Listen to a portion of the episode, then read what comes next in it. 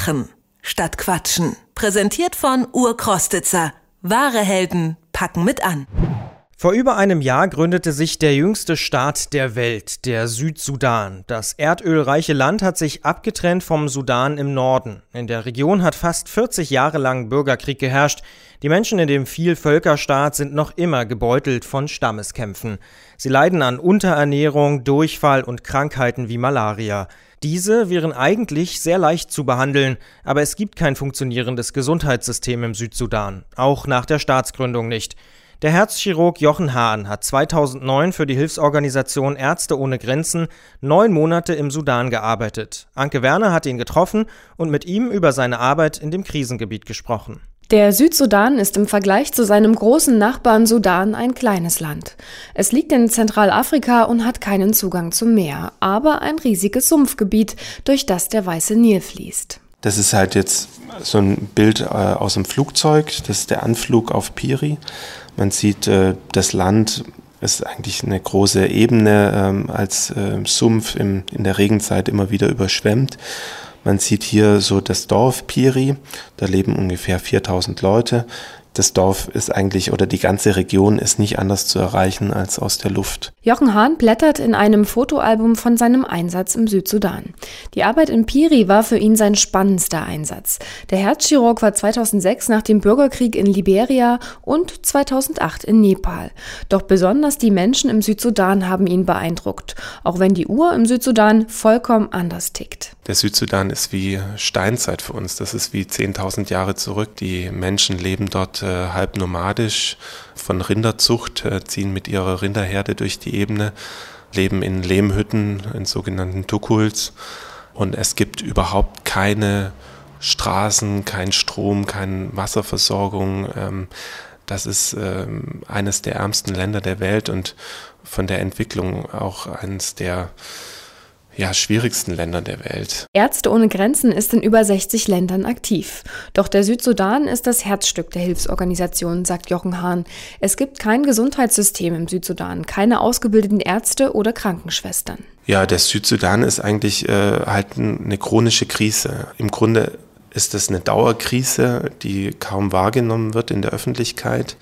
Eine Situation, wo es uns sehr schwer fällt, uns zurückzuziehen und andererseits sind wir dort schon seit 40 Jahren bald aktiv. Ohne die Mitarbeiter von Ärzte ohne Grenzen gäbe es keine Gesundheitsversorgung für den Großteil der Bevölkerung im Sudan. Allein in der Klinik in Piri werden monatlich 5000 Patienten behandelt.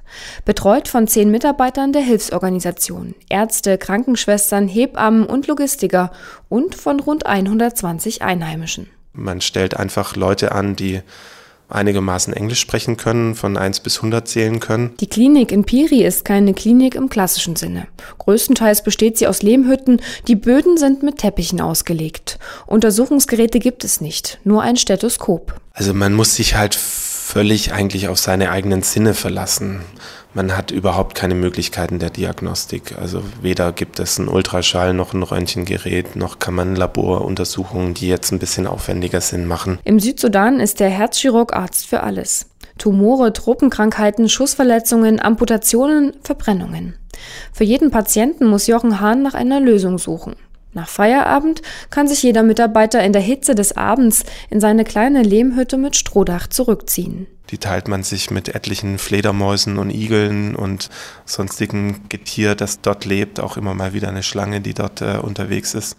Und das macht das natürlich alles so ziemlich zum Abenteuer, für einen selber dort auch zu leben. Das sind sehr schwierige Arbeitsbedingungen. Und dadurch, dass man direkt an der Klinik lebt, ist man natürlich auch Tag und Nacht äh, quasi im Einsatz. Früh um acht warten vor der Klinik oft schon 130 Patienten auf den Arzt, die teils tagelange Fußmärsche hinter sich haben.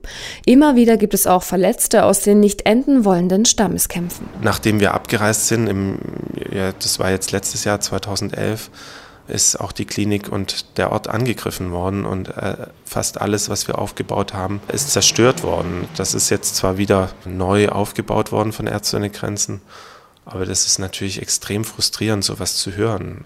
Wo man weiß, zum Beispiel äh, weiß ich von einigen Kindern, die wir auf die Welt gebracht haben, wo die Geburten ganz schwierig waren, die sind zwei Jahre später in diesen Konflikten jetzt getötet worden. Und äh, da fragt man sich natürlich schon, wofür tut man das? Aber es sind eben auch andere Geschichten von Kindern, die ihm genau diese Frage beantworten.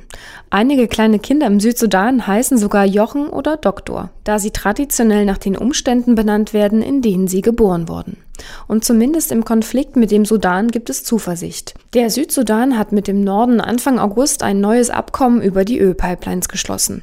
Doch bis es ein Gesundheitssystem gibt und Ärzte ohne Grenzen abreisen kann, ist es noch ein weiter Weg. Das wird noch etliche Jahre oder lange Zeit dauern, bis man so weit ist. Aber ich denke, dass es da schon Hoffnung gibt und dass es auch ganz wichtig ist, dass man bei uns eben diese Konflikte wahrnimmt. Wir hatten äh, Kämpfe, wo bis zu 600 Leute äh, ums Leben gekommen sind. Und das findet man hier noch nicht mal in den Nachrichten. Das ist sehr frustrierend. Jochen Hahn hat auf seinem Südsudan-Einsatz seine Frau kennengelernt, die auch im Ärzte ohne Grenzen-Team gearbeitet hat.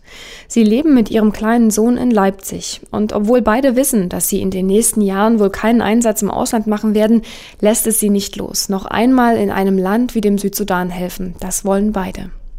Machen statt Quatschen. Präsentiert von Urkrostitzer. Wahre Helden packen mit an.